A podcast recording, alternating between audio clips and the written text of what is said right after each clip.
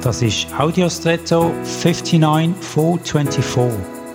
Hallo und schön hast du eingeschaltet.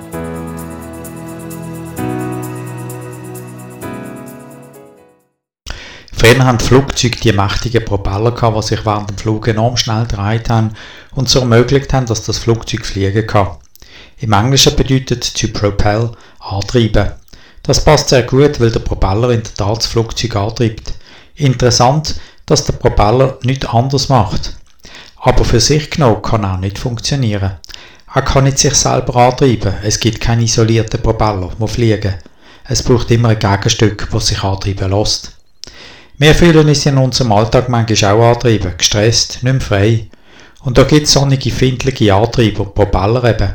Erwartungen, die andere an uns haben, oder die eigenen an uns selber. Sie knechten uns. Kennst du deine Antreiber?